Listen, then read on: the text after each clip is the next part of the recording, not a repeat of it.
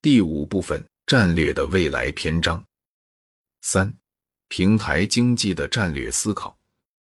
平台经济的崛起像一个无声的巨浪，正在改变着商业世界的面貌。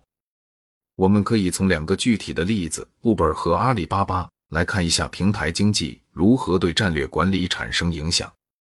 想象一下，你是一家传统出租车公司的 CEO。你已经习惯了管理你的车队，与城市政府打交道，解决司机的问题。突然有一天，一个叫做 Uber 的应用程序出现了。他们没有车队，没有资产，但他们将乘客和司机连接起来，以前所未有的低成本提供服务。这个平台经济的新玩家已经打乱了你的商业模式。你现在面临的战略挑战是：你是否应该模仿 Uber？自己创建一个平台，或者与其他出租车公司联合，共同创建一个平台。又或者，你是否应该找到新的差异化策略与 Uber 竞争？接下来，我们来看阿里巴巴的例子。假设你是一家传统的零售公司的 CEO，你的公司有实体店，有库存，有供应链。突然，阿里巴巴出现了。他们提供了一个电子商务平台，让买家和卖家自由交易。他们自己没有库存，没有供应链，但却以极低的成本为顾客提供了丰富的产品选择。在这个情况下，你的战略挑战是：你是否应该加入阿里巴巴，成为他们平台上的一员，还是你应该创建自己的电商平台？又或者？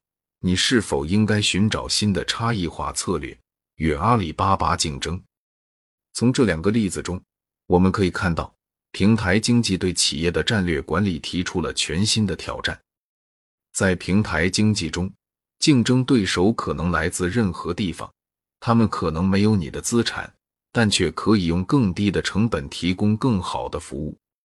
因此，企业必须拥抱变化，适应新的经济形态。重新思考他们的战略。无论你选择哪种策略，最重要的是你需要保持开放的思维，愿意接受新的商业模式。只有这样，你才能在平台经济的时代中立足。我们继续来做角色扮演的游戏。如果你仍是那位出租车公司的 CEO，你会发现中国的滴滴快的是一个值得关注的例子。他们成功的模仿了 Uber 的模式，甚至走得更远。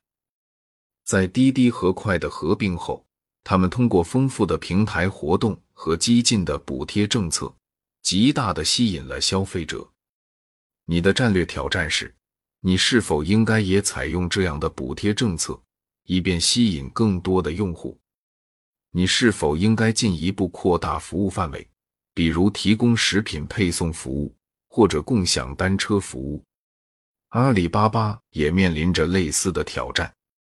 在它的成功之后，中国和世界其他地方出现了很多模仿阿里巴巴的电商平台。然而，这并没有让阿里巴巴停下脚步。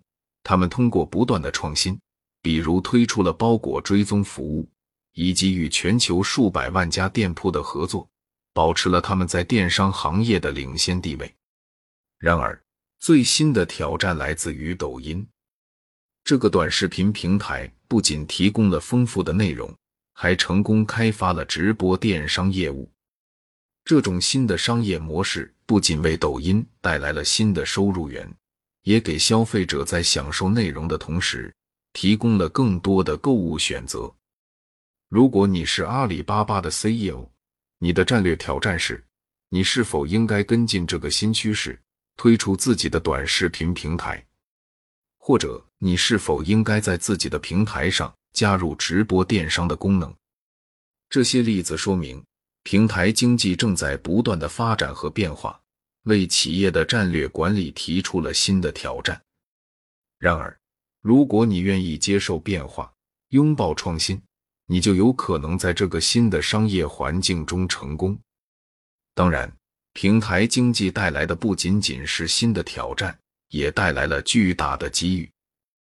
例如，滴滴通过大规模的补贴政策，将出行业务与租车、货运和共享单车等业务整合在一起，创造了一个全方位的出行平台。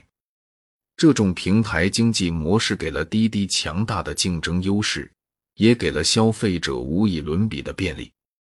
同样的，阿里巴巴也利用其庞大的电商平台，开发出了自己的金融服务——蚂蚁金服，以及物流服务“菜鸟网络”，形成了一个覆盖电商、金融、物流的全面业务生态。阿里巴巴不断的扩大和深化其平台服务。增强了自身的竞争力，也为消费者带来了更加丰富的购物体验。最后，抖音也利用其庞大的用户基础和粘性强的内容，开发出了生活团购等新的商业模式。这种模式不仅为抖音带来了新的收入源，也让消费者在享受内容的同时，有了更多的购物选择。因此，从平台经济的角度来看，你的战略管理需要更多的考虑如何利用平台经济带来的机遇，如何开发新的业务模式，如何提供更多的价值给你的用户。这就像一场无尽的马拉松，只有不断的前进，不断的创新，你才能保持领先。无论你是出租车公司的 CEO，还是电商巨头的领导者，你都需要有决心和勇气。去接受新的挑战，去探索新的机遇，去创建新的价值。你需要的不仅仅是战略的计划，更是战略的行动。